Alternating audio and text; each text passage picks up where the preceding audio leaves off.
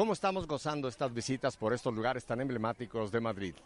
Nuevamente nos encontramos a mis espaldas con el Palacio Real, lugar de la residencia oficial de los reyes, aunque ellos viven en el Palacio de la Zarzuela, como ya lo había yo explicado. Vamos en esta tarde a entrar en la vida de una bella pareja, Carlos y Alicia Abdo, que nos van a narrar sus peripecias como matrimonio y sobre todo vamos a escuchar de Carlos, un hombre que viaja por todo el mundo, cómo es que él en países donde está prohibido cualquier manifestación de tipo cristiano, él mantiene y muestra su fe. Así es que gócense igual que lo hicimos nosotros con el testimonio de esta joven y muy, muy bella pareja, Carlos y Alicia Abdo. Vamos pues a sus vidas. Un saludo en el nombre del Señor nuevamente desde Madrid, capital de España. Aquí estamos nuevamente con una sorpresa para todos ustedes. Tengo una pareja de madrileños que ya nos contarán un poco de ellos mismos, pero quiero presentarles a Carlos y Alicia, Carlos Abdo y Alicia Trincado. Matrimonio desde hace unos buenos años, padres de una familia hermosa de la cual vamos a hablar. Pero primero que nada, gracias Carlos, gracias Alicia por darnos este tiempo para nuestra fe en vivo y Radio Católica Mundial. Gracias a ti, Pepe. bueno, la razón de tenerlos aquí, ustedes saben, este programa siempre lo hemos eh, proyectado sobre nuestra fe. Y aquí tengo una pareja que van a compartir precisamente eso, de cómo están viviendo su fe y cómo esta fe los ha llevado a este punto de tener una proyección muy hermosa hacia quien Dios les ha encomendado, que es la familia. Pero primero, vamos a ir con damas primero, si no te importa, Carlos. Por supuesto. Alicia, cuéntanos un poquito. ¿Quién es Alicia? Bueno, pues Alicia es una madrileña eh, que estudió en un colegio religioso, en un colegio de, monjitas, que estudió su carrera, hice la carrera de, empresariales y eh, bueno, y empecé a trabajar, trabajo en una empresa de telecomunicaciones aquí en, Madrid, eh, dedicada al área financiera. Siempre me ha preocupado mucho pues formación religiosa, siempre me ha preocupado, he vivido siempre un ambiente también religioso en casa, pues eh, desde, siempre yo como digo, en pequeños detalles, ¿no? Eh, pues rezar después eh, por las noches, acostumbrarse a poner las noches, amanecer el día dando gracias a Dios, con lo cual realmente pues siempre está muy presente el Dios en, en, mi vida. No muchos cristianos hacen eso, ¿eh? hay muchos que se llaman cristianos y no se acuerdan de saludar a Dios en la mañana y de darle gracias a Dios al cabo del día. Así que tú ya traes ahí una buena proyección. ¿Cuántos sois de familia, Alicia? Nosotros, dices mi familia. Sí, sí, tu, Mi familia, nosotros somos cuatro hermanos. Cuatro hermanos. Ajá. Cuatro hermanos, yo soy la mayor, eh, somos tres, tres chicas y, un, y un hermano. Eh, hemos estado siempre muy unidos porque la verdad es que nos llevamos muy, muy, poquita, muy poquitos años entre uno y otro. Eh, con lo cual siempre he sido una familia muy piña para todo, con mis padres y, y siempre muy unidos. Todos. ¿Tus padres viven? Mis padres viven todavía, sí, los dos. ¿Y seguís manteniendo mucha relación? Seguimos manteniendo mucha relación, eh, nos preocupamos mucho unos por otros, eh, nos gusta mucho pues el fin de semana pasarlo juntos, que nuestros hijos vivan el, el amor de sus abuelos, que yo creo que es súper importante tener el apoyo de los abuelos para muchos temas. Y, y sí, nos gusta mucho la familia, somos muy, muy de familia. O sea que tú puedes decir en pocas palabras que lo que hoy día proyectas es lo que tú, y voy a usar una palabra muy castiza, lo que tú mamaste en familia. Lo que mamamos en familia, pero yo creo que incluso más, porque yo creo que antes nuestros padres no se formaban tanto como, como quizás estamos intentando hacer nosotros ahora.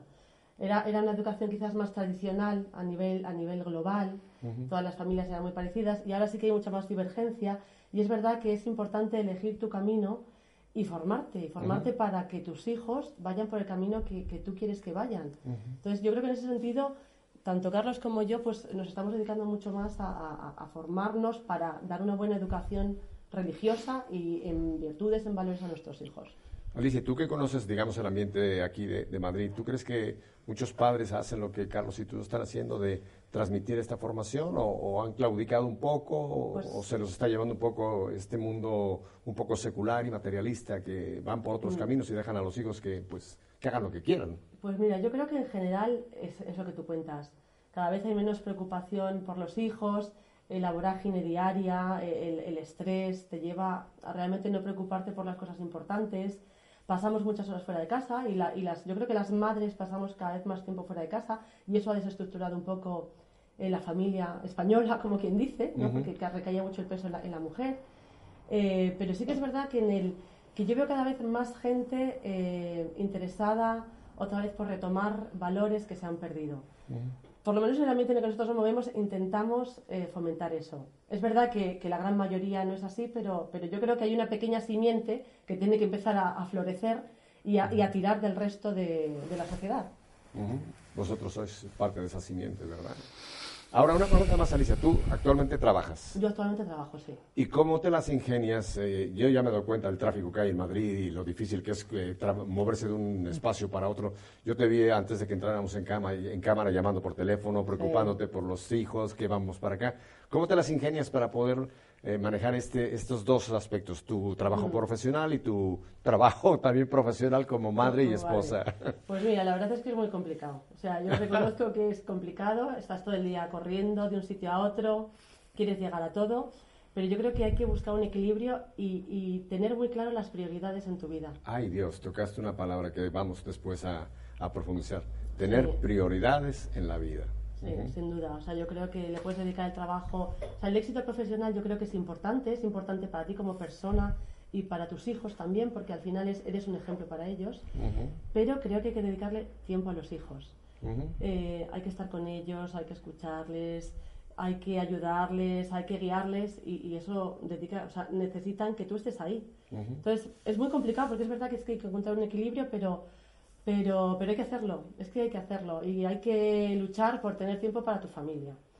Bueno, ahí te, ahí te dejo esta palabra que vamos a elaborar un poquito más, prioridades. Ahora vamos a ir a tu media naranja, a Carlos. Carlos, cuéntanos un poquito ahora de Carlos, así como nos habló Alicia de su familia. Cuéntanos de tu familia, dónde naces, en fin, un poquitín, ¿de dónde viene Carlos? Bueno, yo soy eh, mitad español, mitad libanés. Eh, mi padre es eh, libanés maronita lo que diríamos un nos a nos en el Líbano, mitad y mitad. He vivido siempre en España, pero la verdad es que me siento muy, muy unido al Líbano en muchos aspectos. ¿no? Eh, y como no antes hablábamos de la liturgia, ¿no? de la maravillosa liturgia maronita y, y, cómo han mantenido esas tradiciones hasta, hasta el idioma, ¿no? Cuánta gente habla todavía allí arameo, gracias a Dios, que se ¿El idioma que habló Jesús? El idioma de, Jesús, correcto. Y luego, pues bueno, yo he vivido toda la vida en, Madrid, mi madre es, española, es de Guadalajara, somos eh, tres hermanos. ¿Varones todos? No, dos chicas, arriba y abajo, yo soy sándwich.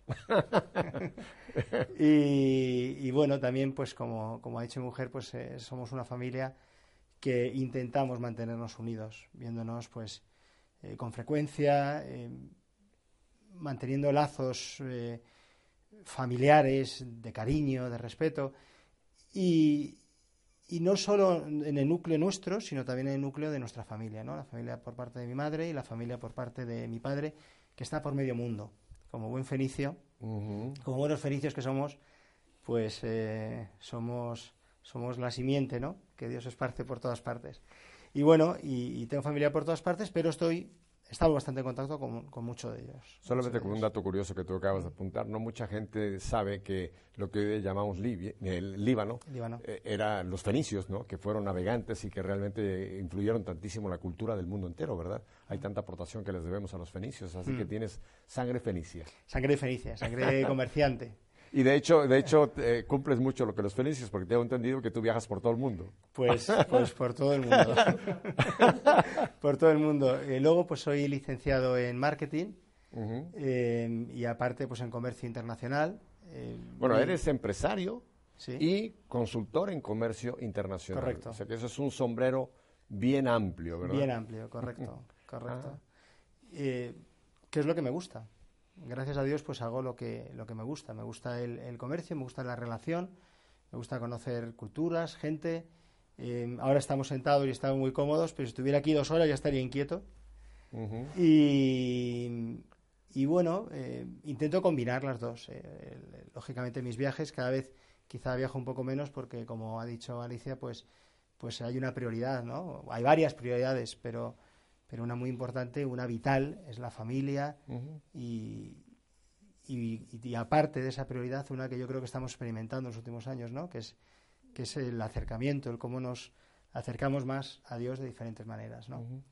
Déjame volver un poco a tu, a tu proyección como, como comerciante y como consultor.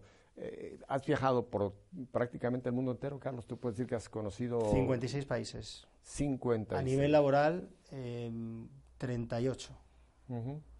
A nivel laboral, sobre todo y aparte, aparte de España y Líbano, que supongo que son tus dos, uh, las joyas de la corona, mm. ¿qué, ¿qué, otro país te ha impresionado? De tus bueno, yo, yo empecé viajando por Europa del Este. Cuando acabé la carrera, eh, mi padre me planteó el viajar a Oriente Medio, pero yo en aquella época, pues... Eh, me sentía muy atraído por Europa del Este, ¿no? Me gusta mucho la música, me gusta muchísimo, me gustan los paisajes, me gusta Europa y estuve muchos años viajando por Europa del Este. Bueno, que llamamos del Este cuando eh, es una equivocación. Algunos de esos países son Europa Central. Claro. Chequia es más Europa Central de lo que es España, por ejemplo. Eh, después, pues eh, sí llevo bastantes años viajando por Oriente Medio y Sudamérica. ¿De Europa del Este cuál tú escogerías? Uf, pues no es fácil, pero me quedaría quizá con. Me gusta mucho Polonia, Lituania, me encantan Eslovenia. Y, son países que además em, han mantenido sus tradiciones y luchan por mantener sus tradiciones. Hay que llegar. Y, ¿Has encontrado algo, algo valores, valores más que los paisajes y que la música? ¿Has encontrado valores profundos que te han impactado? Correcto, correcto. Eh, hay un caso curioso, ¿no? Eh, el caso de Rusia, he viajado muchísimo a Rusia Rusia, desde mi punto de vista, es un país que tiene difícil, lo tiene difícil en algunos aspectos, ¿no? Rusia pasó de creer en el comunismo, pasó a, creer salvajemente en el capitalismo. El dinero era Dios.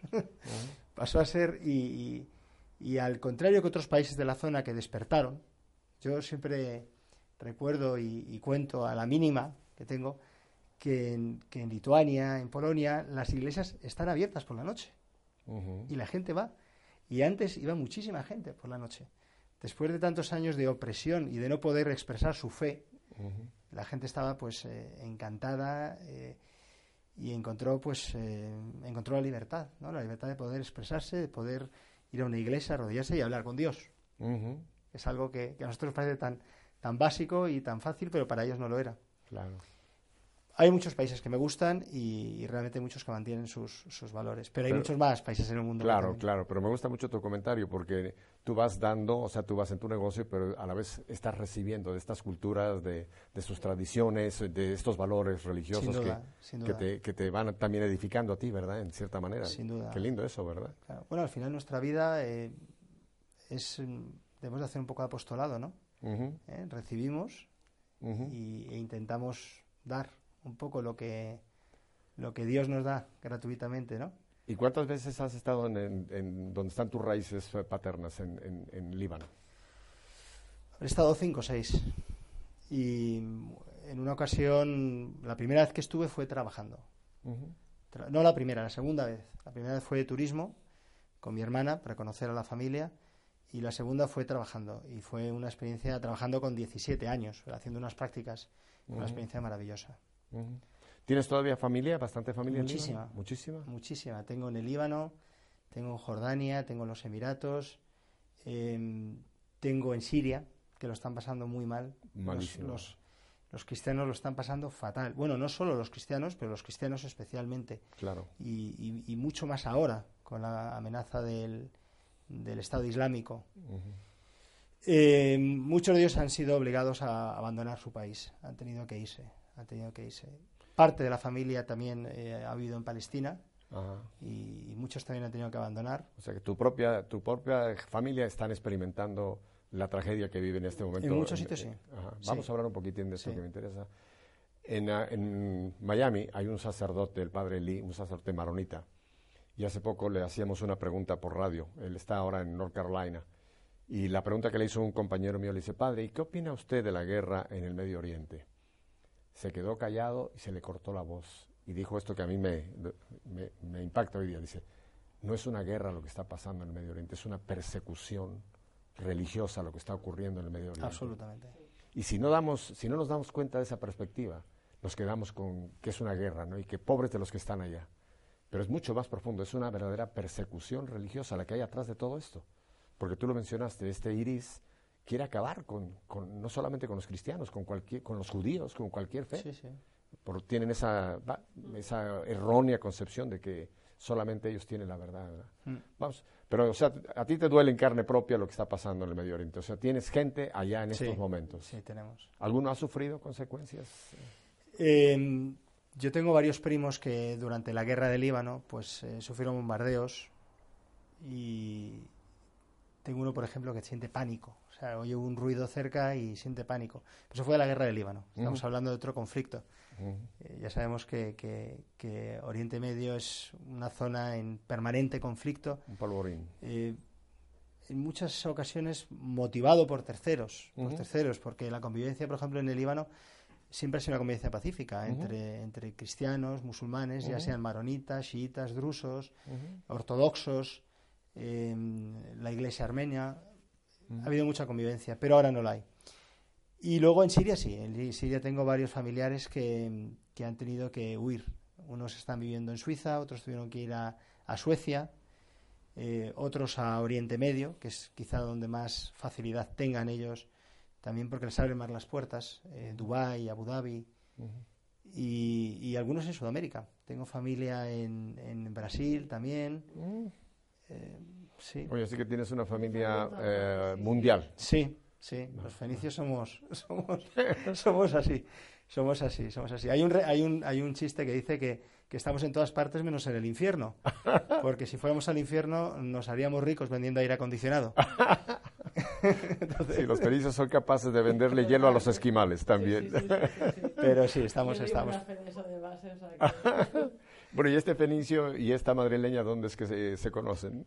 Pues nos conocimos en Madrid, ¿verdad? En un, a través de, de amigos en la, en la universidad. Y, y bueno, pues... Todavía le echas miraditas muy bonitas. Me, me- encanta, sí. No, la verdad es que, bueno, pues fue, fue una historia muy bonita. Me imagino que como las- todas las historias de amor, una historia muy bonita que, que bueno, que a medida que va pasando el tiempo, pues eh, vas viendo que se consolida. ¿no? ¿Cómo lo conociste a, Carlos? Pues eh, le conocí haciendo espeleología. ¿Cómo? Haciendo espeleología. Espeleología. Espeleolo- espeleología es... eh, Cuevas. Cuevas. Es... eh, Anda, mira, esa palabra me la estoy aprendiendo Des- ahora. ¿eh? descubrir Sí. cuevas, meterte en cuevas. Es lo eh, que hacen los son vampiros. por debajo de la Bueno, Sí. con, con un poco de luz y protección, pero... Un grupo que se Son los que van a, a- a explorar las cuevas. las cuevas con un casco. eh, Fue nuestra ¿Tú lo, primera- has- ¿Tú lo hacías? Yo no lo hacía, yo era la primera vez que lo hacía. Ah. Eh, era para, para, para bueno, o sea, eso, algo sin peligro, o sea, que al final es dar un paseo por una cueva para ver las estalactitas y tal. Y, y allí nos conocimos. ¿Tú vivías en la cueva? Eh, yo, yo vivía en la cueva y a veces sigo viviendo en la cueva, ¿eh? Eh, ¿Qué hacías tú en la cueva? Bueno, la verdad es que eh, yo tengo un problema muy gordo y es que yo cada día mm, esta señora me gusta más y, y la quiero más y, y además se lo digo se lo digo a Oye, lo diario. estás diciendo aquí en 350 sí, y pico pero- millones de... pero bueno, de- o 3.500, los, los que sean. Y, doy gracias a Dios por haberla conocido. Eh, muchísimo, ¿no? Por- ¿Pero se conocieron dentro de la cueva? Bueno, no, no fue ¿No? exactamente así. Nos conocimos a, través de una amiga, eh, pues eh, éramos muy jóvenes, hicimos, tomamos unas copas, salimos con amigos comunes, pero sí que es cierto que nuestra primera cita romántica fue llevarla a unas cuevas que hay en Madrid, son las cuevas del Reguerillo, tienen 12 kilómetros topografiados. No son tan fáciles porque hay unas zonas que son bastante complicadas, de hecho hay que ir con un espeleólogo profesional. No fue una cita muy romántica porque nos íbamos arrastrando por el suelo de, arcilla y además yo siempre recuerdo que un amigo trajo a un amigo que no paraba de mirarla. Con lo cual, no solo romántica, sino que encima celosa. Ya tenías pero- competencia ahí en la primera... En la Desde primera- el primer día, desde el primer día. Pero bueno, la competencia la verdad es que me motiva, ¿no? Y, y bueno, y luego como dice Alicia, pues fue una historia pues bonita, yo creo. ¿Y tú te arrastrabas por la cueva y lo veías? eh, Sí. No me quedaba más remedio si quería salir de allí, o sea que yo no sabía Era- tu escapatoria. Se quedó uno dentro, se quedó, ¿Ah, sí? del grupo se quedó uno dentro. Cuando estábamos fuera gritó, ¿te acuerdas? Que gritó Sí, uno sí, sí, sí. Y, y- y ya lo oíamos y oíamos como, como si fuera un, pues casi un suspiro lejano. Yo me fui engañada ahí, Y, yo y ya el espeleólogo se da la vuelta y dice, oye, ¿estamos todos? ¿Y dónde está Julio? No sé, ¿dónde está Julio? Tuvo que ir a por él porque, porque es fácil. ¿Estabas dejando a Julio en la cueva? Bueno, no es mi caso. Bueno, no, no tú, pero me refiero, imagínate, si, si lo dice Julio, Julio a lo mejor ya no estaría en este mundo. Sí. Bueno, supongo que nos la habríamos. claro, claro. Así que la cita nunca en, en, tantos programas que he hecho, nunca había tenido yo una pareja que hayan tenido una cita romántica tan espectacular como, como la de Carlos y Alicia, en una cueva. una cueva preciosa, muy bonita, ¿eh? Muy bonita. Y bueno, eso maduró, una relación ya profunda, os casasteis. ¿Cuántos años tenéis de casado? Pues tenemos 14 años de casados y 8 años de novios. O sea que... Ocho previos o Casi 8 de novios, 14 de casados, Oye, fue un noviazgo largo, ¿eh? Sí, sí. sí, bueno, largo. Se, me ha hecho cortísimo, la verdad. Sí. Eh, éramos muy jóvenes cuando empezamos. Pero hoy, hoy, día, hoy día la mayoría de las parejas consideran que el noviazgo es una, una pérdida de tiempo. O sea, que hay que ir a lo que hay que ir. Ya no hay noviazgo, ¿no? Te gustas, me gusto, vamos a la cama, se acabó eh, nos ponemos a vivir juntos, no ya ni pensar en el sacramento del matrimonio. ¿Está pasando eso mucho aquí en España, esta de las uniones libres? Sí, sí está pasando, sí está pasando. Actualmente em, no puedo asegurarlo al 100%, pero creo que hay eh, más divorcios que matrimonios y más matrimonios civiles que religiosos. Y, por desgracia hay, em, hay muchísimos crímenes, hay muchísimos abortos. Mm. Eh, esta, esta sociedad, em, yo a veces cuando voy a países de estos lejanos, pequeños, les digo, oye, qué suerte tenéis. Nosotros somos ricos en dinero y pobres en valores. Y vosotros todavía sois ricos en algunos valores, mantenerlos. Y yo creo que en España, pues, eh, bueno, creemos los dos, que, la crisis es una crisis, eh, en, principio, crisis de valores. Es una crisis completa de, valores, ¿no? En el que el valor, pues, pues el sacrificio, el esfuerzo, la vida en familia, la, honestidad. Carlos, y aquí te voy a hacer una pregunta eh, clave. Y esta crisis de valores, o sea, yo veo la crisis de valores como que es la consecuencia de. ¿Por qué hay esta crisis de valores? ¿Qué es lo que falta? vamos a hablar concretamente donde estamos en España. ¿Qué le falta hoy día a la juventud, a, los a las parejas? ¿Qué, ¿Qué es lo que está faltando para llegar a esta crisis de valores? ¿Qué diríais? ¿Cuál es vuestro diagnóstico? Pues mira, yo creo que a la juventud lo que le hace falta al final es tener eh, un líder o una persona de referencia que tenga valores, que tenga valores y que, que sea capaz mm, quizás de, arrastrar. Eh, vivimos una sociedad muy plana, ¿no? Muy plana, todos nos dejamos llevar, el esfuerzo no se valora.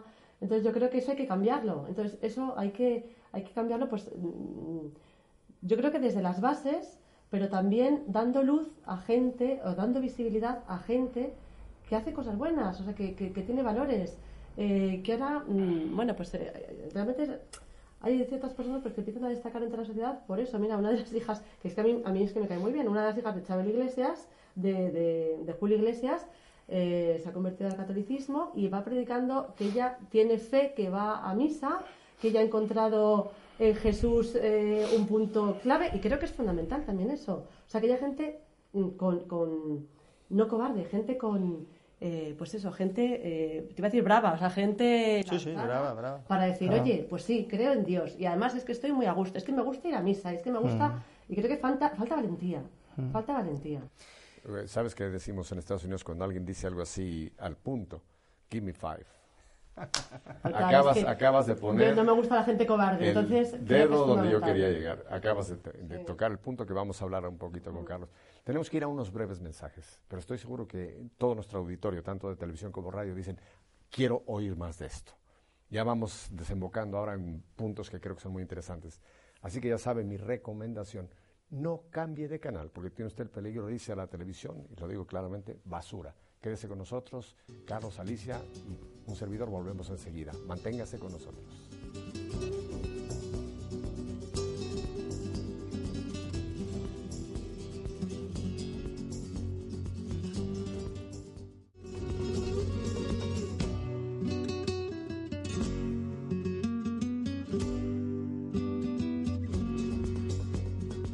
Bueno, pues lo felicito por haberse quedado con nosotros porque está interesantísimo esto que estamos compartiendo con este joven matrimonio y además tan, tan unidos los, el uno con el otro que me encanta, porque lo reflejáis con la mirada. ¿eh? ¿eh? No es tanto lo que digas que sigues enamorado de ella, Carlos, se te nota, chico, como diríamos en Miami. Carlos, Alicia nos compartió algo que creo que es fundamental. Hablábamos de la pérdida de valores pero esto tiene una raíz mucho más profunda que es una fe que no está siendo vivida. Danos tu diagnóstico del por qué hoy día ocurre esto, ¿no? Eh, estos jóvenes que se unen sin más me gustas, te gusto, no ven más profundo como vosotros ocho años de conoceros, ¿no? Para llegar a algo sólido. Y hoy día es tan superficial la relación, tan, tan carnal, digámoslo así, que, que se queda en eso, ¿no? Y lo han dicho claramente las estadísticas. Hoy día es terrible las separaciones, consecuencias de esto, los abortos, que ya viene un bebé, ya no lo quiero, lo matamos. Eh, ¿Cuál es tu, qué, dirías que está faltando, no solamente en España, y tú que viajas internacionalmente, qué es lo que falta hoy día, Carlos, en este mundo? Bueno, yo estoy de acuerdo con lo que ha dicho Alicia. Es, es em, falta valor, falta mucho valor, mucho valor. Mm, falta valor y falta actividad. Ser, ser capaz de coger y, decir, oye, voy a hacer algo. Voy a hacer algo por mi vida. Voy a descubrir, a ver qué, qué tengo que descubrir, qué tengo que ver. En nuestro caso, nos abrió mucho los ojos. Hace ocho años empezamos a asistir a la escuela de padres eh, hicimos, hicimos eh, el máster, tuvimos varios sucesos en nuestra vida ¿no? que, que, nos han hecho preocuparnos más por, por, por nuestra formación espiritual. Eh, por ejemplo, yo soy de una hermandad de la Basílica de San Miguel, los estudiantes. Una basílica preciosa, es la Anunciatura Apostólica, regida por el Opus Dei. Y, ¿Y, qué es lo que falta? Pues lo que falta es, es, valor y formación también, mucha formación, pero formación a los padres, porque los padres, muchos padres no son capaces de transmitir a los hijos valores, no, no son capaces de... Pero claro, hay que ser valiente, o sea, es, ser capaz de decir a tu hijo, oye, haz las cosas porque te, porque te motivan, acércate a Dios, que hay más moderno que ser cristiano no hay nada. Es decir... ¿No, crees, Carlos, que ese refrán antiguo, adagio que dice, nadie puede dar lo que no tiene?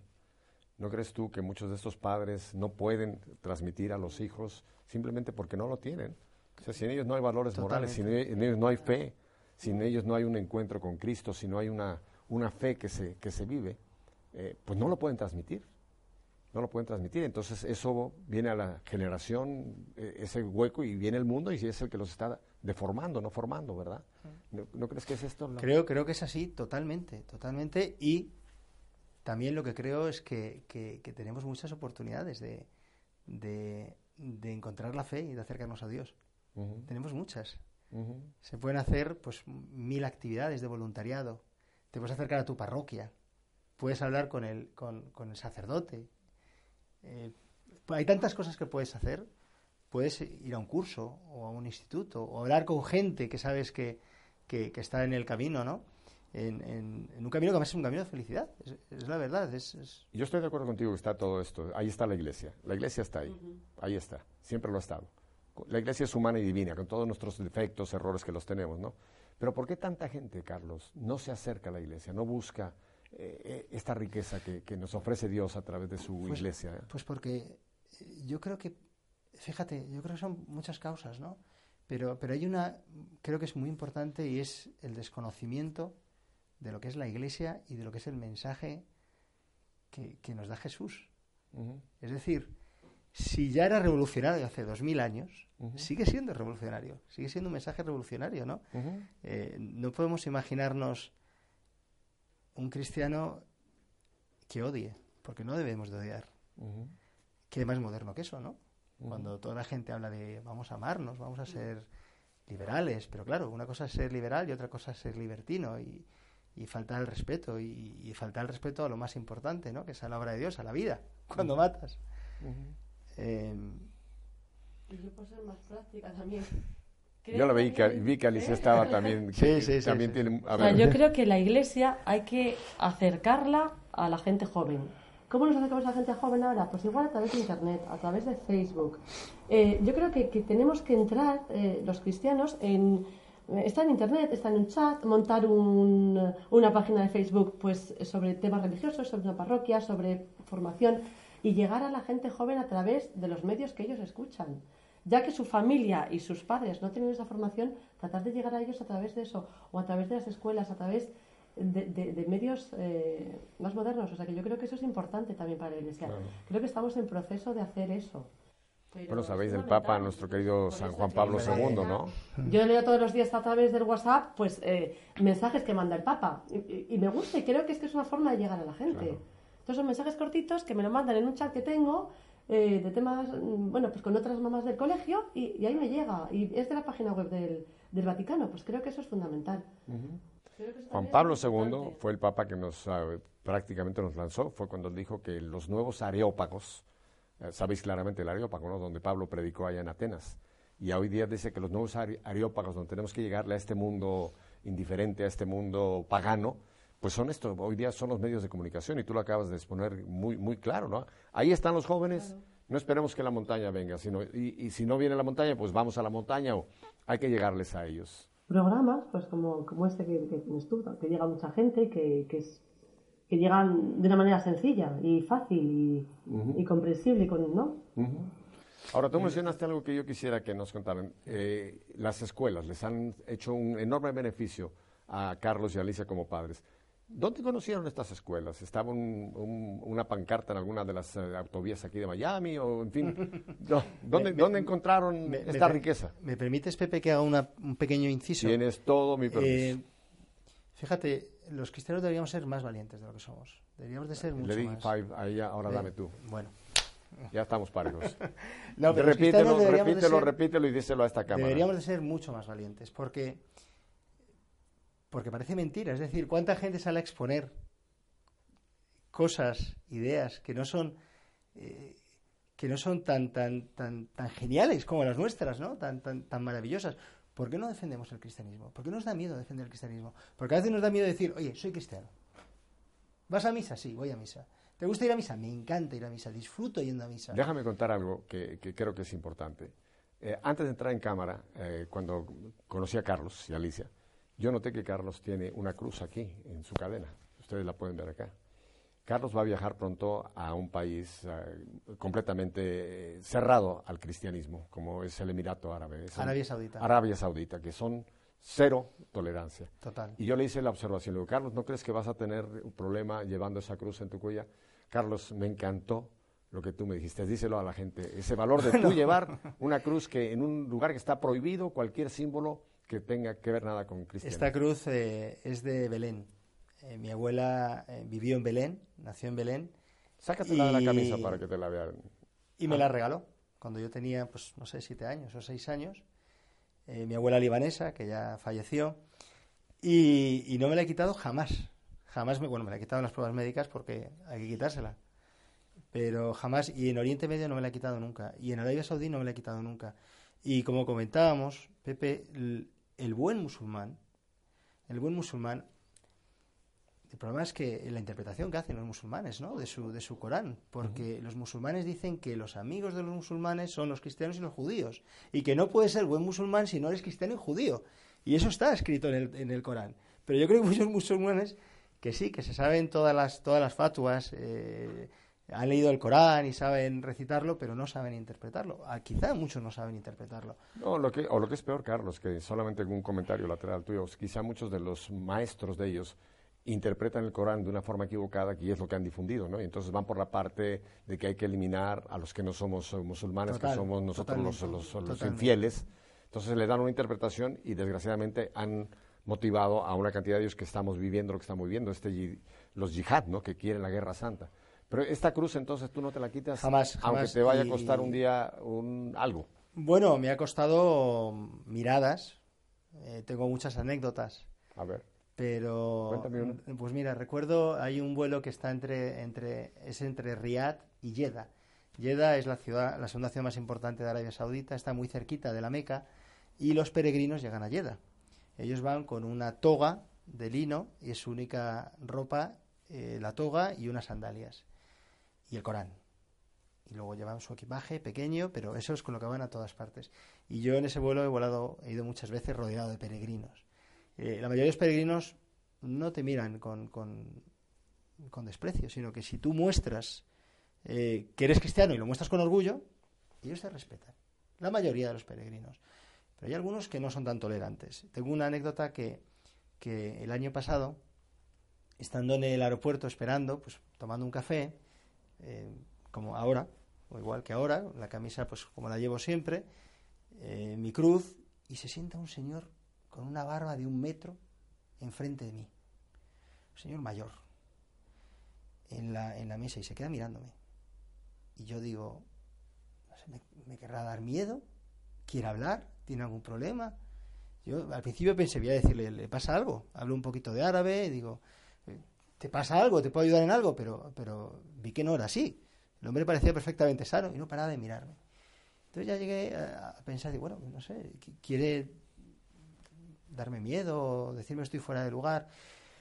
La verdad es que no sé si mi actitud fue, creo que fue completamente respetuosa, pero no pude evitar, no pude evitar el, que, porque es que no se movía el señor. yo no pude evitar empezar a reírme un poco, ¿no? Me, di un poco la vuelta, eh, por respeto, porque el mismo respeto que nosotros exigimos hay que darlo a los demás, eso por supuesto fue, la verdad es que fue una anécdota graciosa. Pues si, si, si, alguien, si, si, fuéramos capaces de visualizarla, pues un señor eh, muy pequeñito, se sabe cuando son muy, muy integristas, porque los integristas, la toga no llega al suelo. No llega al suelo porque es impuro. Entonces se queda a 5 centímetros del suelo. Y este señor era, era muy integrista, ¿no? Y tenía una barba enorme y una cara de pocos amigos, la verdad, ¿no? Y, no me miraba como si quisiera ser mi amigo, como si quisiera pero bueno, eh, en ese mismo viaje conocí a un local con el que estuve hablando todo el rato y un señor absolutamente encantador. O sea que, que bueno, comido por servido y, y, al final pues no tenemos, no somos nadie para juzgar a, a nadie, ¿no? Esa es tarea de, de Dios. Pero es muy importante lo que comentas porque va exactamente lo que estabas al principio diciendo. Hay que tener valor, valor para mostrar nuestra fe. Porque hay mucha gente que dice, no, mi fe es algo muy privado, a mí no me toquen mi fe, porque yo y Dios, Dios y yo y lo demás, pues que no, que no. Gente que, por ejemplo, nunca se persina cuando va a tomar los alimentos, nunca hace una oración en público, ¿no? Yo creo que eso es en forma eh, contraria a lo que tú dices, es una cobardía querer ocultar nuestra fe. Y yo pienso, ¿qué fe, Alicia, puede ser una fe que se oculta? La fe no puede ocultarse, tú no la puedes ocultar. ¿O se puede ocultar la fe y tener una fe privada, guardada por acá, para yo solito allá en un rincón? Sin duda, la, fe hay que, compartirla y, hay que transmitirla también, o sea, que compartirla y transmitirla. ¿Qué es lo que estáis haciendo con vuestros hijos? Entonces, encontraron la escuela, ¿cómo fue la encontraron? ¿No fue una pancarta en una vía rápida de Madrid? ¿Cómo fue? Pues a través de una, de una amiga mía eh, que lo conocía. Entonces, bueno, no sabíamos muy bien de qué iba el tema. Eh, pero la verdad es que enseguida nos enganchamos. Porque la verdad es que nos, nos ha dado tanta, tanta formación, tanta fuerza, es como un, chute de energía, como yo lo llamo, en la escuela de padres.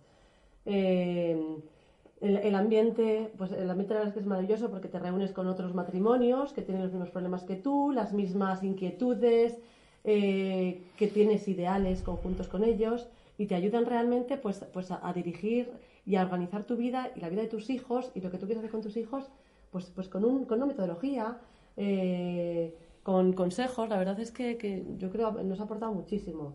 Y de hecho, yo creo que te lo comentábamos antes, que estuvimos durante una temporada, un año que tuvimos caótico y tal, un poco más desenganchados, y lo comentábamos, es que necesitamos ir a la escuela de padres, es que necesitamos el grupo, es que pero, pero me interesa mucho que has comentado, o sea que vosotros, a pesar de estar ya envueltos un poco en esta dinámica de las escuelas, llega un momento en que puede venir un tiempo caótico. Hmm.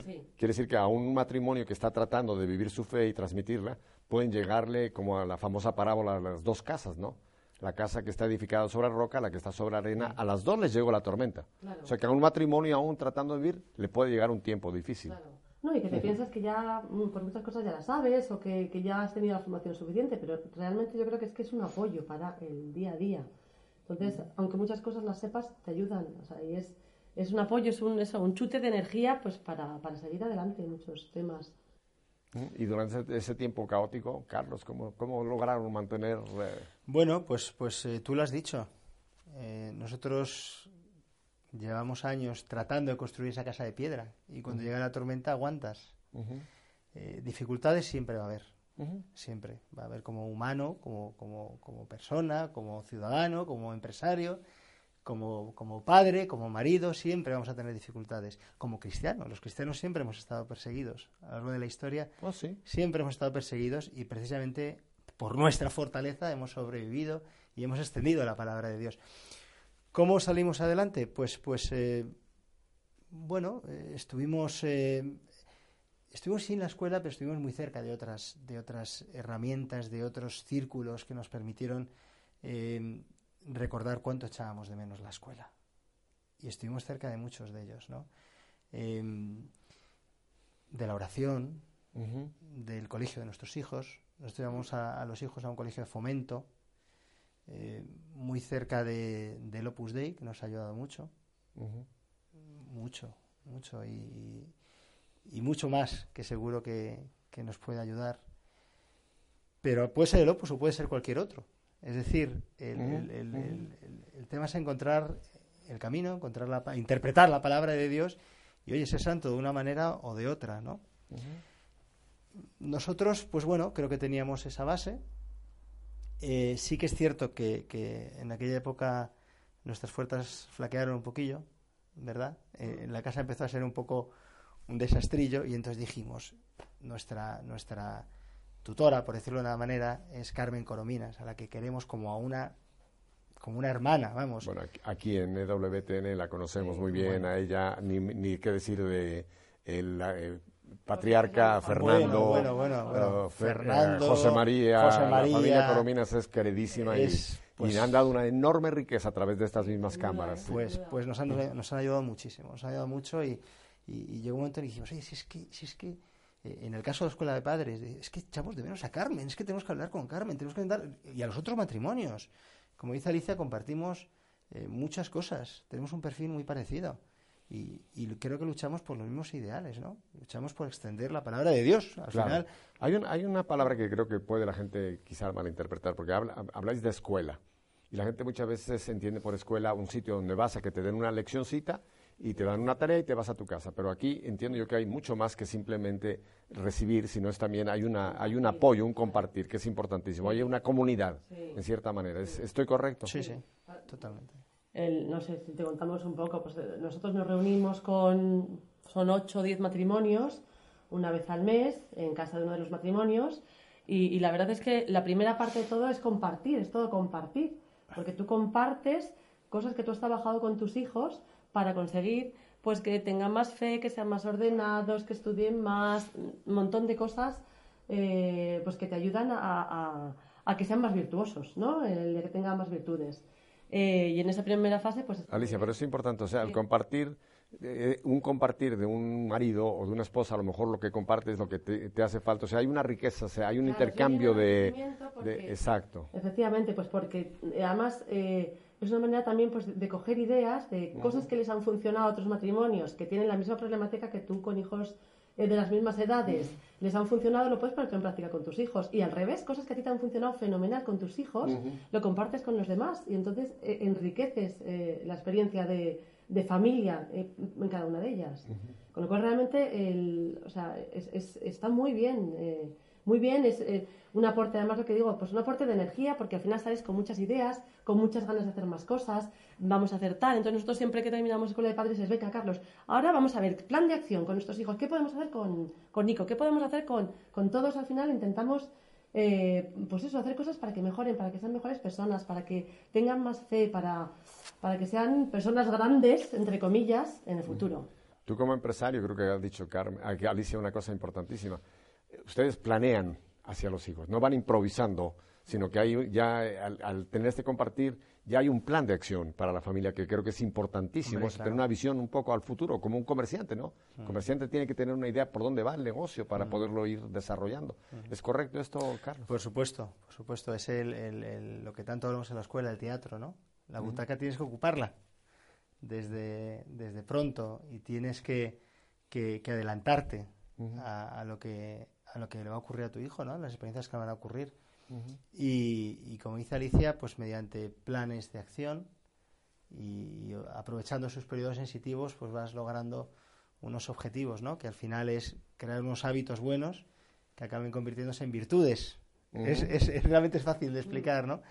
Eh, todo eso, claro, lleva, lleva mucha historia, lleva mucho trabajo, un trabajo precioso y, mucho compartir con otros matrimonios. ¿Los, los hijos de qué tenéis, de qué edad son?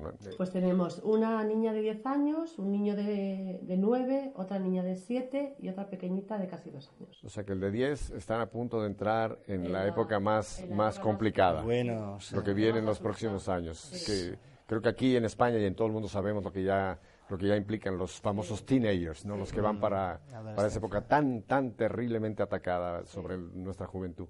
Pero tenéis la confianza de que van van por el Van- por la recta, por el camino. Y yo creo que también tenemos eso, mucho, mucho apoyo ¿no? de, por parte de las escuelas de familias y, y bueno, nos enfrentamos con miedo, porque yo creo que siempre en la adolescencia uno se enfrenta con miedo, pero bueno, también como una etapa que yo creo que se puede aprovechar y que, que se pueden sacar cosas buenas y hacer cosas buenas con, los, con tus hijos. Es raro ver eh, matrimonios eh, unidos en una misma visión. Sobre todo, yo no sé si aquí en España, esta es una pregunta, lo que pasa mucho en Latinoamérica, que hay mucho el machismo, ¿no? El que el hombre dice, no, toda la cuestión religiosa que mi esposa se encargue. Yo, yo veo el fútbol, yo soy macho, yo soy hombre, eso no es. Carlos, tú como hombre, ¿cómo te sientes metido en, en- en esta dinámica de iglesia? Porque esto es una dinámica de iglesia. ¿Cómo te sientes tú como hombre? ¿Y qué le dirías a estos hombres que nos están viendo en este 100% involucrado ¿eh? en todo. Oye, si lo dice la... Bueno, yo como, como antes hemos comentado, eh, soy hermano de, de, de una hermandad sacramental, eh, de los estudiantes. Y, qué puedo decir? Pues, pues es que es un mensaje, yo lo que digo es, sed valientes, sed modernos y sed inteligentes. Eh, eh, hemos tenido la grandísima suerte de que un señor, un señor Dios, hace dos mil años nos, nos, eh, nos mandó un mensaje maravilloso, fácil de entender, entonces y ahora. Y, y- pero, pero sin ser eh, demasiado teórico y siendo más práctico, como mi mujer que, que es de ciencias y se nota, pues eh, es que te da mucho, te, te da mucho recorrido. El, el- el cristianismo te da mucha vida, da mucha vida a tus hijos, te, te, te hace ser mejor, mejor persona, mejor empresario, mejor padre, mejor amigo de tus amigos y de los no amigos. Te hace eh, ser, luchar contra los pecados como la envidia, como la codicia, rechazarlo y decir, oye, es que lucho contra ello, ¿no? Nosotros le decimos a veces a nuestros niños, hay que luchar contra ese pequeño diablillo que te quiere hacer tal y tal y tal. Y, y, oye, y, y lo tenemos bastante fácil si somos capaces de escuchar el mensaje, ¿no? Y acercarnos a la gente que, nos, que es capaz de, de darnos ese mensaje, ese mensaje bueno, ¿no? Yo recuerdo que hace años conocí a, un, a una persona que a mí parecía extremadamente inteligente y además una persona de, de mucho éxito en muchos ámbitos y él mm, demostró ser muy humilde diciéndome, Carlos, yo soy muy poco inteligente. Coño, esto es algo nuevo. Dice, así que he aprendido a acercarme a la gente que es inteligente, a la gente que me ayuda. Y gracias a ellos tengo lo que tengo y soy lo que soy. Pues bueno, mm, a veces flaquearemos, a veces eh, nos costará, pero cuando tengamos esas dudas, por supuesto recurramos a la oración, porque Él siempre nos ayuda y la oración es algo que cuanto más rezas, más descubres lo, lo- lo maravilloso que es y acerquémonos a la gente que nos puede ayudar. Ahora ah, eh, me quedan un par de minutos aquí, voy a ir a algo que es una sorpresa para ustedes, para vosotros. Hay muchísima gente que nos está viendo en esta tarde, cualquier hora que se repita el programa. Y mucha gente que quizás ah, habéis despertado inquietudes. ¿Estáis dispuestos, a si hay gente que escribe, contestarles y darles algún consejo? Sin duda. No, yo no. No, no, no, no, Yo- ti- no tienen ni idea de la olla de grillos que ¿Ah, están sí? destapando, ¿eh? pero Claro, puedo dar tu dirección y, No, y no, si- no, no, no es broma, es broma, por supuesto.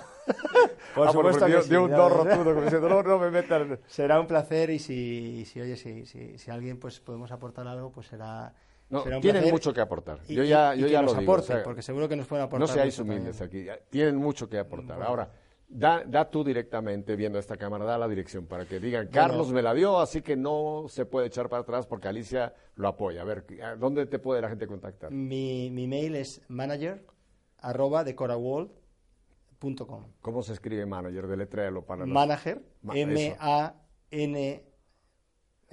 M-A-N-N-A-G-E, o mejor Manager. dicho, Ma- Madrid, América, Navarra, América, Gerona, España, Ramón. Anda, nos dio una clase de geografía aquí. ¿eh? Entonces, Arroba. man- manager. Manager arroba decora Ah, arroba. arroba decora world de mundo w o r l d punto com manager arroba decora world com, dot com. A ver, repítelo en madrileño. No, digo. En madrileño, manager arroba decoraworld.com. Bueno, de todas maneras, vamos a ponerlo en pantalla para las personas que no lo pudieron ahora mismo eh, copiar, lo, lo tengan. Pero entonces, ¿estáis dispuestos a, si hay un matrimonio, un marido, una mujer, eh, que quieran un, un consejillo, como decís aquí en España, puedan, puedan recibir alguna respuesta? ¿Cómo no? Y Bueno. que- Y si vienen por Madrid, pues que nos, que nos contacten también. sí, de verdad, ¿eh? Eh, no... Oye, ustedes ampliaron la olla de grillos, ¿eh? porque ya están invitando gente a. Bueno, ahora, ahora supongo que muchos estarán por Madrid porque, porque tenemos la grandísima suerte de tener el sábado la, la beatificación de don Álvaro del Portillo. de lo cual eh, lo WNTN cual- hemos transmitido hasta el último. Bueno, Carlos, Alicia, muchísimas gracias. Ha sido de verdad un, un rato lindo el que he pasado con vosotros, así que les agradezco. Espero que algún día los volvamos a tener, sino aquí en, en nuestros estudios. Será un placer. Y yo creo que ustedes han gozado conmigo eh, esta vida, este matrimonio joven que nos han dado esta, esta alegría de conocerlos, ¿verdad? Así que muchas gracias. Y mis hermanos ya saben, si Dios nos concede una semana más de vida, una, aquí estaremos nuevamente el próximo lunes. Hasta entonces y que la bendición de Dios quede con todos vosotros. Hasta luego.